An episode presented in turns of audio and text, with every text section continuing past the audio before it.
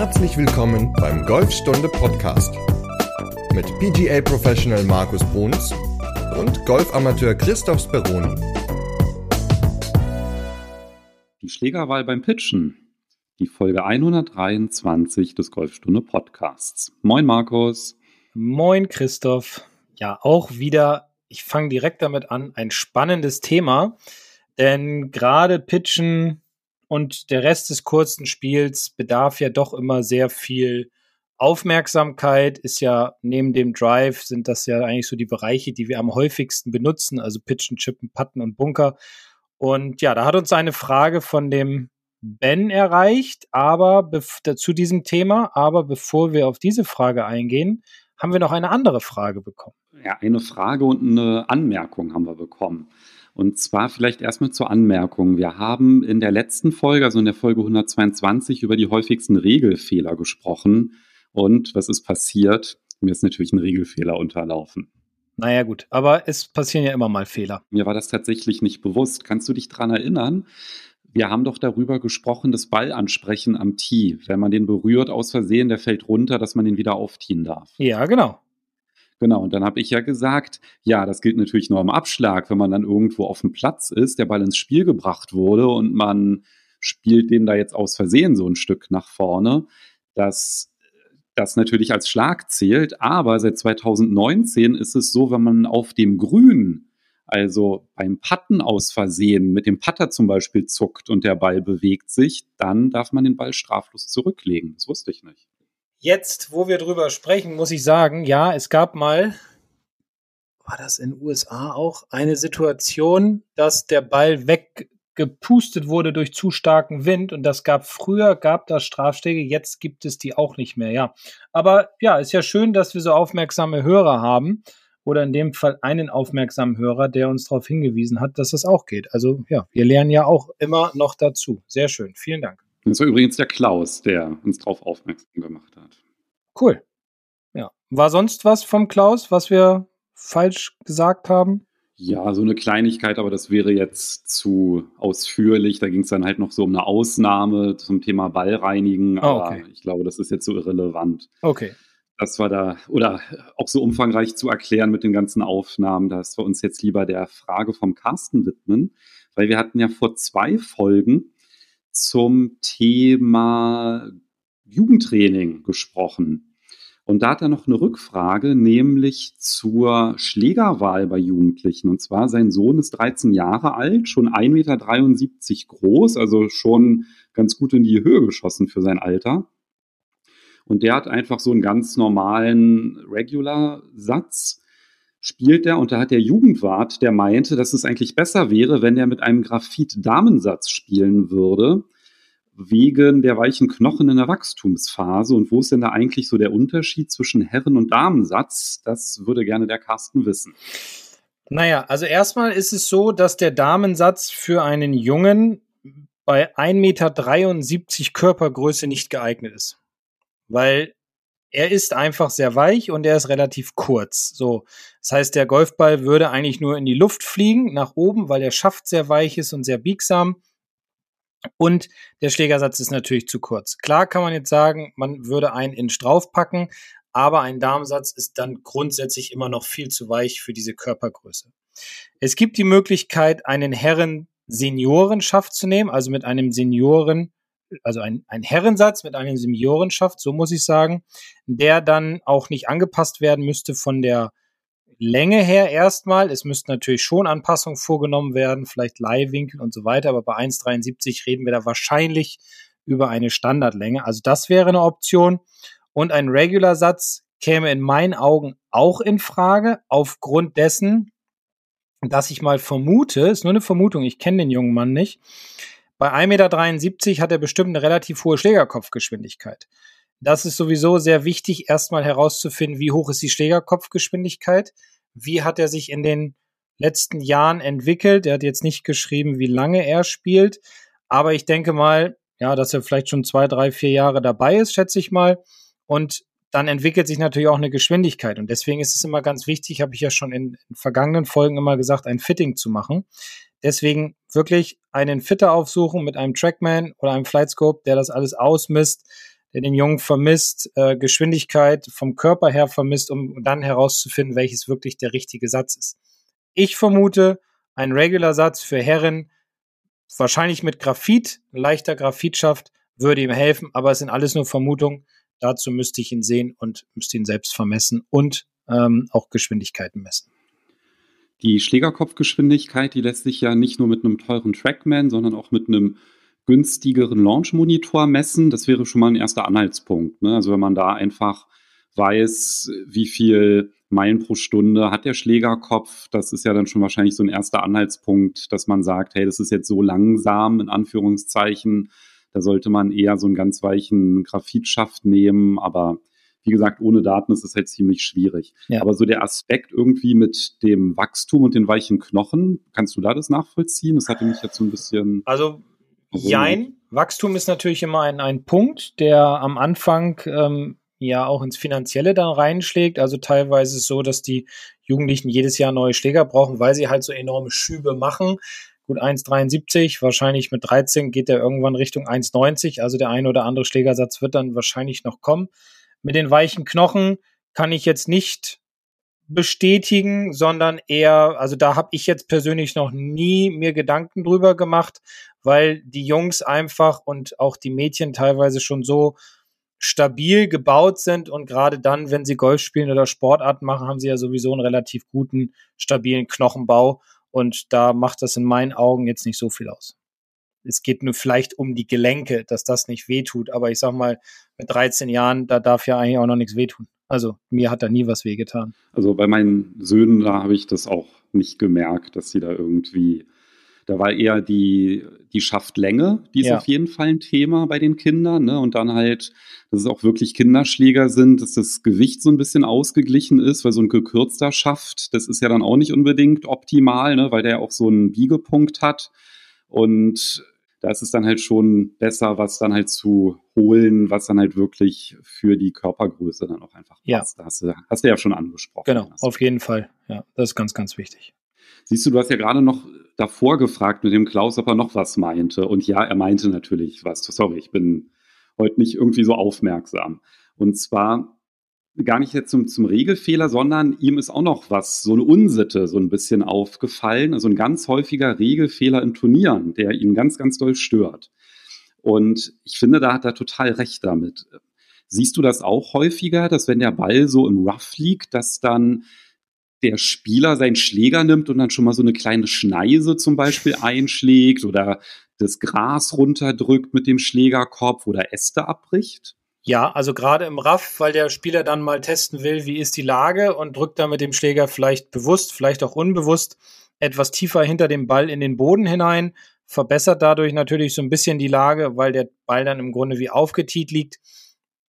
Das mit den Ästen, Zweigen abbrechen, das wissen, glaube ich, viele gar nicht, dass sie das nicht dürfen. Ja, die gehen dann einfach rein, nehmen die Hand und schieben die Äste dann beiseite, beiseite so wie beim Mikado und ähm, legen die dann so übereinander. Und da gebe ich immer nur den Tipp, einfach rückwärts reingehen und ich halte immer meine Hände nach vorne mit dem Schläger und ich darf meinen Stand einnehmen, aber ich darf halt nichts abbrechen. Und ja, sehe ich aber auch teilweise, dass da einfach viel, ja, geschummelt weiß ich nicht, aber ich glaube, es ist einfach eher unbedarft. Also die Leute wissen gar nicht die richtige Regel dafür. Das ist es, glaube ich, eher.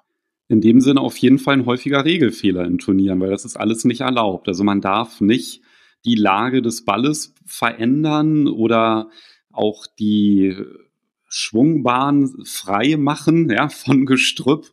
Das geht dann halt auch nicht. Das gilt natürlich nicht für lose Naturstoffe, die irgendwie rumliegen. Also wenn da so ein Ast auf dem Boden liegt, alles in Ordnung, aber irgendwie Gräser runterdrücken oder Äste abbrechen, das ist halt nicht regelkonform.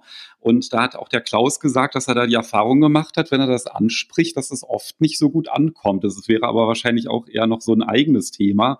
Wie gehe ich denn eigentlich damit um, wenn jemand in meinem Flight sich nicht so an die Regeln hält? Aber da können wir vielleicht auch noch mal eine eigene Folge draus machen. Gerne. So wie, wie gehe ich mit äh, zu langsamen Flightpartnern um, ne? Hatten wir auch mal eine Folge hatten wir auch mal. Aber ich glaube, genau dieser Aspekt, ne, wie gehe ich damit um und welche Möglichkeiten gibt es da, das ist wahrscheinlich auch etwas, was ganz hilfreich ist, wenn man da so ein paar Orientierungspunkte hat.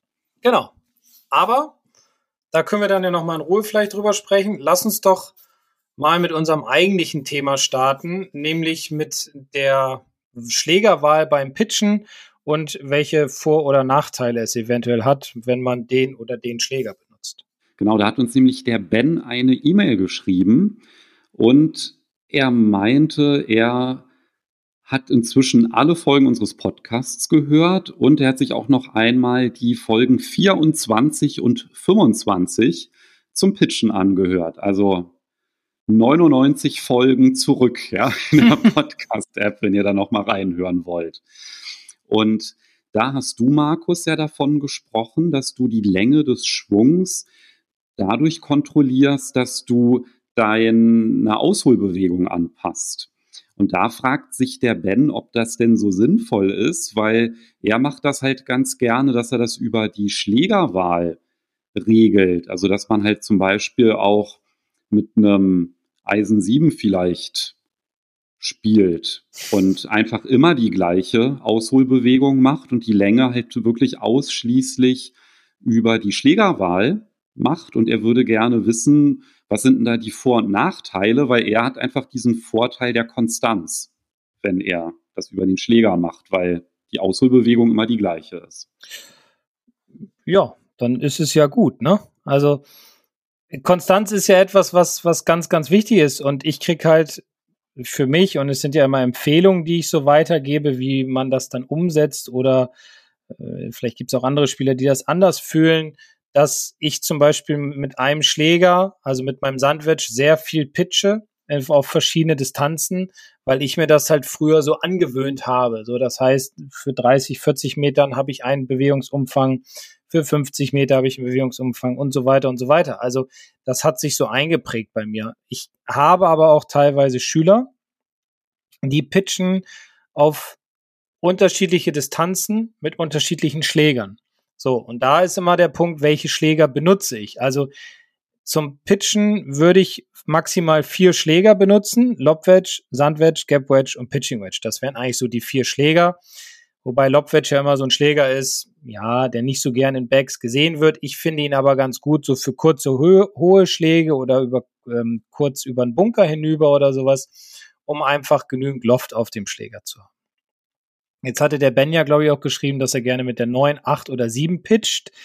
Das finde ich jetzt schon wieder ein bisschen risikobehaftet, weil er dann natürlich, egal wie groß der Bewegungsumfang ist, keine Höhe auf die Bälle kriegt und dementsprechend natürlich ja vielleicht von der Länge her eine Konstanz hat, aber den Ausroll dann nach hinten raus nicht beachtet. Also der Auftreffpunkt mag immer der gleiche sein, aber nach hinten raus rollt der Ball halt dann am Ende zu viel und das führt halt oder kommt halt daher, weil die 987 einfach viel zu wenig Loft haben für einen für einen Pitch.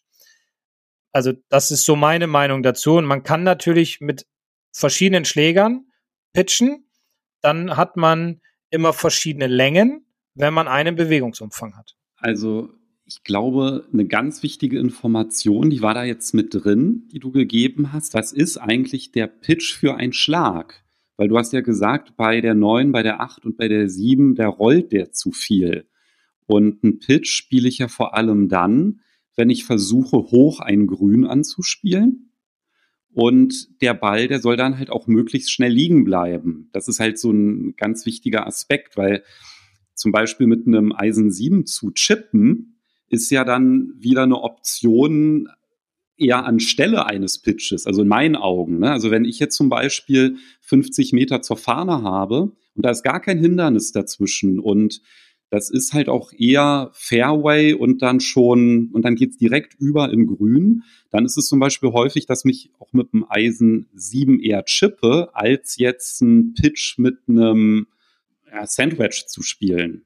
Also wenn ich zum Beispiel eine 50 Meter Entfernung habe, dann mache ich halt nur so eine kleine Ausholbewegung, also gar kein Pitch, sondern eher ein Chip mit ein bisschen mehr Ausholbewegung und dann rollt der Ball ganz lange. Und wenn ich jetzt aber eine volle Ausholbewegung mache, dann fliegt der Ball ja eigentlich auch schon relativ weit, ne, mit einem Eisen 8 oder 7 und vor allem, weil er halt auch noch ein ganzes Stück rollt und das will man ja eigentlich vermeiden. Vielleicht liegt es ja auch ein bisschen damit zusammen, dass vielleicht die Technik auch nicht ganz so hinhaut, oder? Weil normalerweise würde ich sagen, wenn man halt einen Pitch spielt, hängt es ja auch ein bisschen damit zusammen, wie man den Ball trifft, ob der halt auch wirklich hoch fliegt und dann schnell zur Ruhe kommt. Ja, genau. Und manchmal ist es auch so, das, das erfahre ich auch immer wieder, dass viele, also ich will jetzt Ben nicht falsch verstehen, will dir nicht zu nahe treten, aber dass viele gar nicht den Unterschied kennen zwischen einem Pitch und einem Chip. So, und einen Pitch mit einem Eisen 7 oder Eisen 8 finde ich halt sehr, sehr gewagt, weil man dann doch sehr viel kompensieren muss, um den Ball in die Luft zu bekommen, weil die Schläger ja halt gar keinen Loft haben. Und was ich vorhin schon sagte, wenn der Ball dann aufkommt, dann rollt er ja unheimlich viel, weil ich gar keinen Spin habe, weil ich ja, wenn ich jetzt viel Geschwindigkeit entwickle, um Spin aufbauen zu können und um Höhe aufbauen zu können, mit dem Eisen 8 oder Eisen 9, dann kommt natürlich auch eine gewisse äh, gewisse Distanz zustande. Und dann habe ich, egal wie groß mein Bewegungsumfang ist, und wenn der immer gleichbleibend ist mit allen Schlägern, dann rollt der Ball einfach viel zu viel oder ich treffe ihn unsauber. Also einen Eisen 7, ein Eisen 8, ein Eisen 9 können wir wunderbar benutzen, um den Ball in das Grün hineinrollen zu lassen. So wie du es zum Beispiel gerade beschrieben hast. Wenn ich mir jetzt unsicher bin bei der Schlägerwahl, beim Bewegungsumfang oder bei dem Schlag an sich, dann kann ich mit so einer Variante relativ gute Ergebnisse erreichen, weil halt der Umfang nicht so groß ist und dementsprechend die Fehlerquote nicht so gegeben ist. Aber Pitchen in meinen Augen Lob Wedge, Sand Wedge, Gap Wedge, Pitching Wedge. Das wären so die vier Schläger, die man benutzen kann. Kommt ja immer auf die Zusammenstellung des Golfbacks drauf an.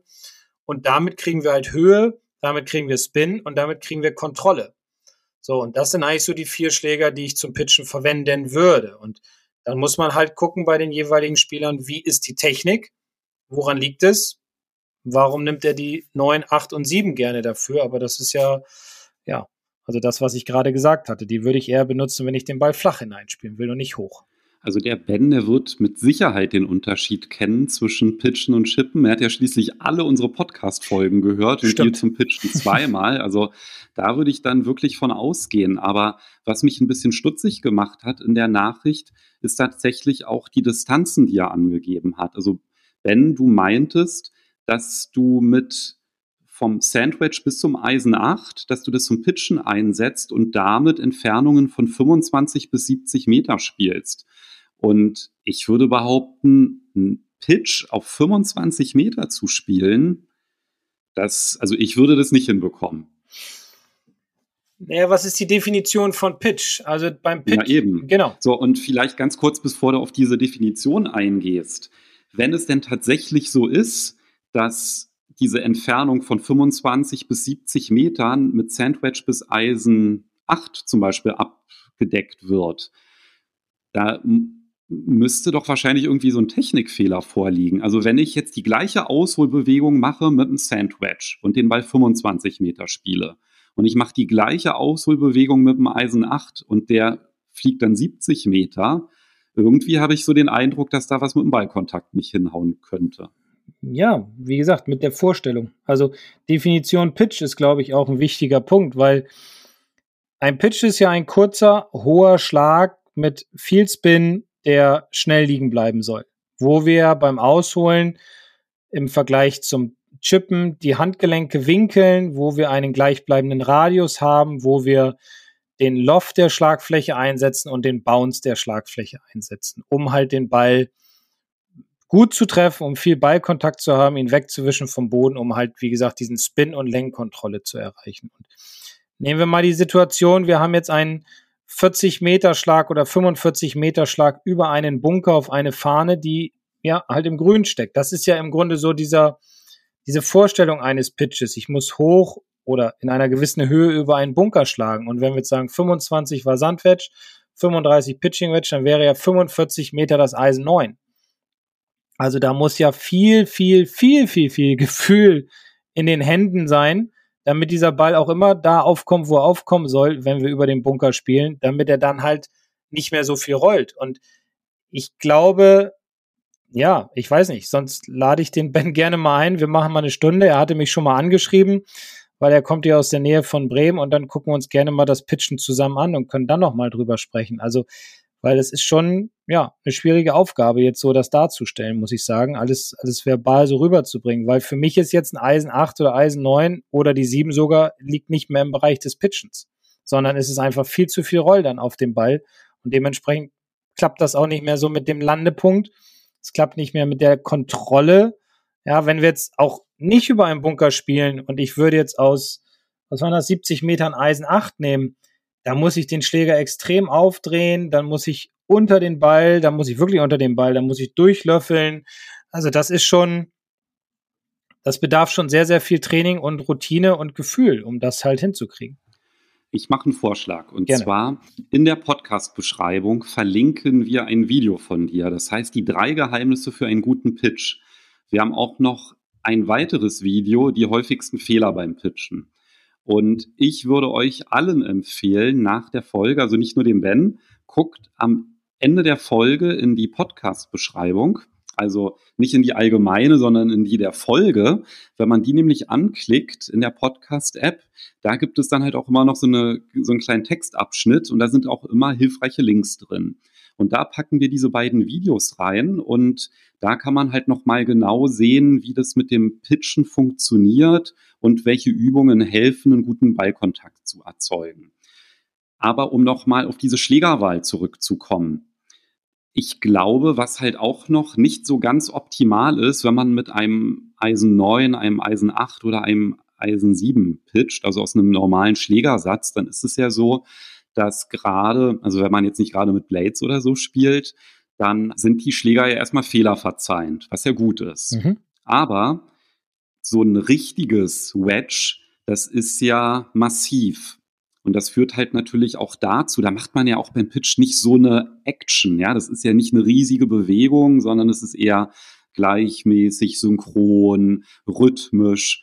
Und die muss gar nicht groß sein, diese Ausholbewegung. Also jetzt einen vollen Schwung mit so einem Wedge zu machen, das ist ja jetzt auch nicht unbedingt ja, der Standardschlag mit so einem Schläger, sondern eher so vielleicht ein Viertelschwung, ein halber Schwung oder ein Dreiviertelschwung. Mhm. Und wenn man halt nicht so einen vollen Schwung macht, sondern nur so einen halben oder einen Viertelschwung, dann hat man ja auch einen sehr, ich sag mal so, knackigen Ballkontakt, wenn man das richtig macht von der Technik. Da sei nochmal auf die Videos verwiesen. Und wenn man halt wirklich so ein, so ein richtiges Wedge hat, dann führt es natürlich auch dazu, dass der Ball extrem viel Spin annimmt mit so einem massiven Wedge-Kopf. Und das führt natürlich auch dazu, dass der Ball sehr, sehr schnell liegen bleibt, wie man das ja dann auch gerade haben will. Und mir geht es dann halt zumindest so, wenn ich irgendwie so einen, so einen halben oder so einen Viertelschwung mit einem Eisen 8 mache, der fliegt ja überhaupt nicht hoch dann. Ja? Also das ist dann so ein komischer Rollball ja. und mit wenig Spin und der ist auch eher unkontrolliert, weil ich weiß in der Regel ja gar nicht, wie weit der noch rollt. Das kann ich gar nicht abschätzen ja. in dem Moment. Genau, also das ist ja das, was ich vorhin meinte. Wenn man mit der 8 oder, oder 9, wie auch immer, egal, den Ball halt pitchen will, dann muss man den Schläger ja schon sehr aufdrehen. Und dann ist ja auch immer die Gefahr sehr groß, gerade ja, wir können ja auch so äh, diese federverzeihenden Schlägerköpfe nehmen, also die ja von der Sohle her auch wesentlich breiter sind als ein Wedge dass dann die hintere Kante der Sohle einfach auch viel zu früh in den Boden trifft. Der Ball, äh, der Schläger prallt dann ab vom Boden, der Ball wird getoppt. Ja, es, es entstehen einfach viele Fehlerquellen. Wenn man jetzt sagt, ich pitche mit der 9 oder der 8, dann, ich wiederhole es nochmal, habe ich einen relativ flachen Ballflug, der nicht so kontrollierbar ist, weil ich muss den Ball dann immer irgendwo vor dem Grün aufkommen lassen. Ich kann also gar nicht das Grün nutzen, was ja extra angelegt wurde, um halt auch Spin annehmen zu oder, oder Spin dem Ball auch mitzugeben. Ist ja auch ein Faktor für Backspin. Also deswegen, ja, guckt euch die Videos nochmal an, die ich da gemacht habe und die, die wir verlinken in der Podcast-Beschreibung, um einfach die richtige Technik zu sehen, um nochmal zu sehen, was ist falsch, was ist da bei mir eventuell falsch in meiner Bewegung und Schlägerwahl wäre für mich Lob Wedge, Stand Wedge, Gap Wedge, Pitching Wedge als maximaler Schläger, wobei die meisten sowieso mal mit dem Sand Wedge oder Gap Wedge pitchen, weil sie damit einfach die meiste Kontrolle haben. Also das und damit die höchste, also den höchsten ähm, hohen Beiflug und auch viel Spin bekommen. Ich hätte auch noch eine Empfehlung für die Driving Range zum Üben. Dann hau raus. Ja, und zwar, wenn man sich deine Videos da angeschaut hat und es mit der Technik klappt, dann würde ich auf jeden Fall empfehlen mit einem Launch-Monitor, jetzt haben wir es schon zum zweiten Mal erwähnt, verlinken wir auch nochmal in der Podcast-Beschreibung, welche Launch-Monitore günstig sind und all das können, was man dafür braucht. Und zwar würde ich tatsächlich empfehlen, so eine kleine Tabelle zu machen. Also mit den vier Wedges, die du genannt hast, oder wenn man halt nur zwei hat, dann nur die beiden. Aber dass man halt wirklich sich aufschreibt, Viertelschwung, halber Schwung, Dreiviertelschwung, voller Schwung. Wie weit fliegt der Ball? Und dann natürlich nicht nur einen Schlag zu machen, sondern idealerweise macht man vielleicht zehn und dann streicht man die raus, die richtig schlechte Ballkontakte hatten und dann nimmt man den Durchschnittswert und den schreibt man auf. Weil dann bekommt man nämlich ganz gut mit, wie sind denn die Unterschiede? Ist es vielleicht so, dass wenn ich mit dem Sandwich einen vollen Schwung mache, reicht da vielleicht ein Dreiviertel oder vielleicht sogar ein halber Schwung mit einem Gap Wedge. Mhm. Ja, weil das ist ja dann auch wieder was. Man muss ja nicht immer Vollgas geben, ja. Deswegen finde ich eigentlich diese Viertel, halben und Dreiviertelschwünge ziemlich gut, weil je kleiner die Bewegung, desto konstanter ist sie ja dann auch. Wo ich aber, und vielleicht hast du da auch einen Tipp für mich, wo ich immer ein bisschen Probleme mit habe, ist so ein bisschen zu fühlen, wo hört denn der Viertel, der halbe und der Dreiviertel Schwung auf? Weil das Gefühl, das ist ja sehr, sehr trügerisch. Ich kann es natürlich irgendwie auf Video aufnehmen, klar, dass ich sehe, wie weit habe ich ausgeholt und dann merke ich, hey, ja, meine eigene Wahrnehmung, die entspricht nicht ganz so der Realität. Aber hast du vielleicht so einen kleinen Trainingstipp, wie man diesen, so einen Viertelschwung beispielsweise besser kontrollieren kann, ein Feedback oder so? Kann man da irgendwie vielleicht einen Stick positionieren? Hast du da eine Idee? Es ist keine einfache Aufgabe. Ich hatte heute, also ich hatte jetzt in den letzten Tagen immer ein bisschen Pitch-Training gemacht mit einigen und da haben wir auch über dieses Thema gesprochen und also die Gleichmäßigkeit ist halt immer wichtig. Rhythmus ist wichtig. So, wie weit hole ich jetzt aus, wie weit schwinge ich durch? Also gleichmäßig sollte eine Pitch-Bewegung in meinen Augen sein. Das heißt, wenn ich jetzt sage, ich möchte, sagen wir mal, einen Viertelschwung machen, dann sollten meine Hände irgendwo auf Bauchhöhe sein und im Durchschwung dann auch. Wenn ich jetzt sage, ich möchte einen halben Schwung machen, dann sind sie meinetwegen irgendwo auf Brusthöhe und im Durchschwung auch. Also das hängt natürlich auch immer vom Spieler ab, ähm, wie hoch hole ich aus. Was ich mal gemacht habe, was ganz gut funktioniert hat, es bedarf aber auch ein bisschen Training, ist, dass ich mir einen Ball hingelegt habe, habe mich hingestellt, habe gesagt, ich möchte jetzt mal, habe dann gelasert, wie weit die Fahne weg ist, habe dann ausgeholt, habe gestoppt beim Ausholen, habe geguckt, wo meine Hände sind und habe dann ähm, also eine kurze Pause gemacht, habe geguckt, wo meine Hände sind, habe wieder hingeguckt zum Ball und habe dann mit dem Körper halt durchgeschwungen, so wie es beim Pitchen sein soll.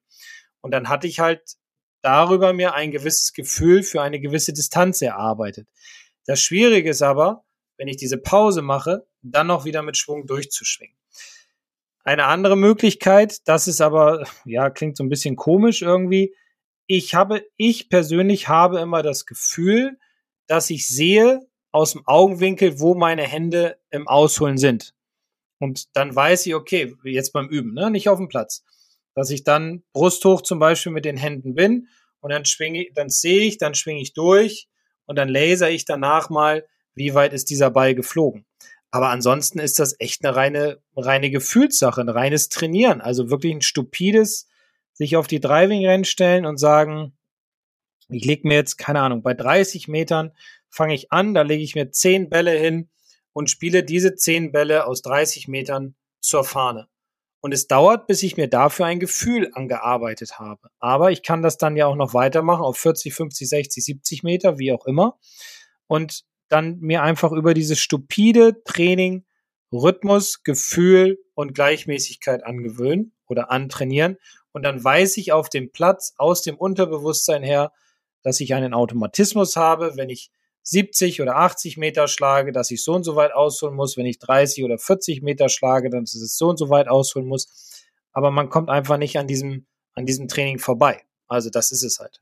Gibt es denn auch die Möglichkeit, vielleicht mit einem Trainingspartner, dass er irgendwie so einen Stick in, so hält, dass man mit dem Schläger gegenstößt, wenn man so weit ausholt Klar, oder irgendwie sowas? Kannst du machen, keine Frage. Also es ist natürlich am Anfang sehr schwierig, weil man achtet darauf, wie weit holt man aus. Man weiß, dass da der Stick ist man weiß, okay, jetzt berühre ich ihn gleich, dann soll ich noch kontrolliert durchschwingen. Auch das bedarf natürlich irgendwo, ja, logischerweise immer Training und viel, viel Zeit und Aufwand, aber es macht sich auf jeden Fall bezahlt am Ende, weil diese Schläge kosten uns halt manchmal unheimlich viele Schläge oder sie ersparen uns auch viele Schläge und das ist halt der große Vorteil daran. Auf jeden Fall ist es doof, alles auf einmal in einer Trainingseinheit zu machen. Das ist ein bisschen viel. Also ich glaube, diese Tabelle auszufüllen, ja, Schritt eins ist vielleicht ein paar Trainingseinheiten die Technik zu trainieren beim Pitchen, also wirklich gute Ballkontakte zu erzeugen. Und hast du ja auch in den Übungen und auch in den beiden Podcast-Folgen, auf die wir schon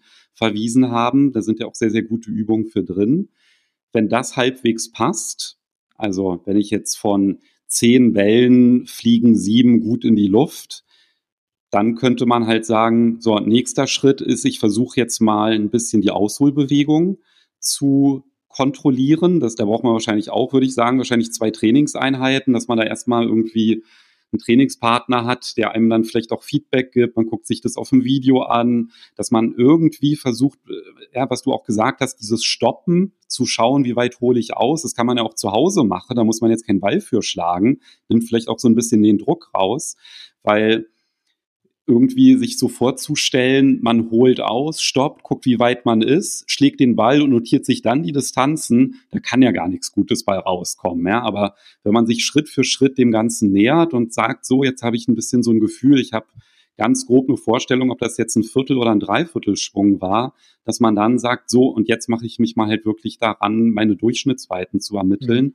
Und das ist ja auch was, was man sich auf so einen kleinen Spickzettel schreiben kann und dann auch eine ganz gute Hilfe auf dem Platz sein kann, ja. das da auch wieder zu übertragen. Ist es denn wirklich so, wenn der Ball jetzt hier vielleicht im Semi-Rough liegt, eine ganz gute Lage zwar hat, aber dann ein bisschen mehr Gras vielleicht zwischen Ball und Schlagfläche ist, wie ist denn dann eigentlich die Distanz? Haut es dann hin, dass ich vielleicht auf einer Matte ermittelt habe? Ne? Mhm. Das ist dann, glaube ich, auch nochmal ganz wichtig, dass man dann das nochmal so ein bisschen gegencheckt und mit der Zeit, das geht halt eben nicht von heute auf morgen, hat man dann auf einmal ein ziemlich groß, großes äh, Distanzrepertoire mhm. mit diesen vier Ausholbewegungen. Ja. Also ich habe es früher immer so, so gemacht, wie ich es gerade erzählt habe und das bringe ich auch immer noch oder erzähle ich meinen Schülern auch immer noch und die üben das dann auch regelmäßig, dieses ähm, ich bin immer nach Galschied gefahren, da hat mir ein großes Pitching grün und dann habe ich mich immer hingestellt und habe dann stundenlang immer diese Pitches trainiert und das habe ich heute noch im Gefühl. Also die Arbeit am Pitching grün lohnt sich und rentiert sich auch. Klar, die Technik sollte stimmen, aber auf der anderen Seite ähm, Lenkkontrolle ist auch ein ganz, ganz wichtiger Faktor. Technik sieht man ja auch noch mal in den Videos, da kann man ja auch noch mal einiges von äh, ableiten. Also Längenkontrolle, Pitchen ist immer ein schwieriges Thema, weil es viel mit Gefühl zusammenhängt, weniger mit der Schlägerwahl, weil da ist man eher auf ein, zwei Schläger begrenzt in meinen Augen. Deswegen ja, rauf aufs Pitching-Grün und das Ganze trainieren, sich die Zahlen aufschreiben. Und lustigerweise, letzte Woche auf der Golfreise war auch ein Herr dabei, der hat dann in der, in der zweiten Runde hatte ich mit ihm gespielt.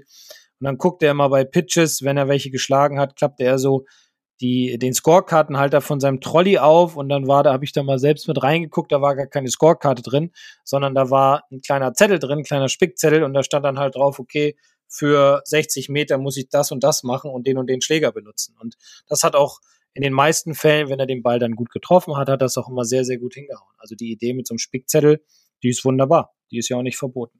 Gibt einfach eine Riesensicherheit, ja, weil es gibt ja nichts Schlimmeres. Du stehst am Ball und da denkst du, ist jetzt Gap Wedge voller Schwung jetzt wirklich das Beste, ne? Ja. Und ja, ich glaube, das kennt halt jeder, dieses Gefühl. Und da muss man einfach ein bisschen Zeit investieren. Aber das zahlt sich halt wirklich aus. Und Ben, ich würde dir auch wirklich empfehlen, auch wenn du eine Konstanz hast mit den Eisen 7, 8, 9, der Roll, den kannst du halt dann auch gerade vielleicht auf einem fremden Platz, da weiß es dann halt eben nicht. Ja, dann ist das immer unterschiedlich und wenn du halt wirklich einen Ball spielst, der aufkommt, gleich liegen bleibt, dann hast du einfach dann Unsicherheitsfaktor rausgenommen und würde ich auch empfehlen, ja, das einzutrainieren. Gut, schon wie ein Berliner. Ja, gut. Ja. Ich hatte nämlich letzte Woche auf Golfreise hatte ich drei Berliner dabei und da habe ich mir das angewöhnt über die Zeit. Gut. Icke. Ja, herrlich. War schön. Ja, Folge 124. Wollen wir einen kleinen Ausblick geben? Ja, gerne. Und zwar, wenn man so die Platzreife gemacht hat, dann stellt sich ja da häufig eine Frage. Wie geht es weiter? Was kann ich tun, um besser zu werden? Was sollte ich tun? ja, welche Möglichkeiten gibt's da? Und äh, ich glaube, auch das ist wieder ein spannendes Thema. Und äh, deswegen würde ich sagen, hören wir uns in Folge 124. So machen wir das. Bis nächste Woche. Tschüss. Ciao.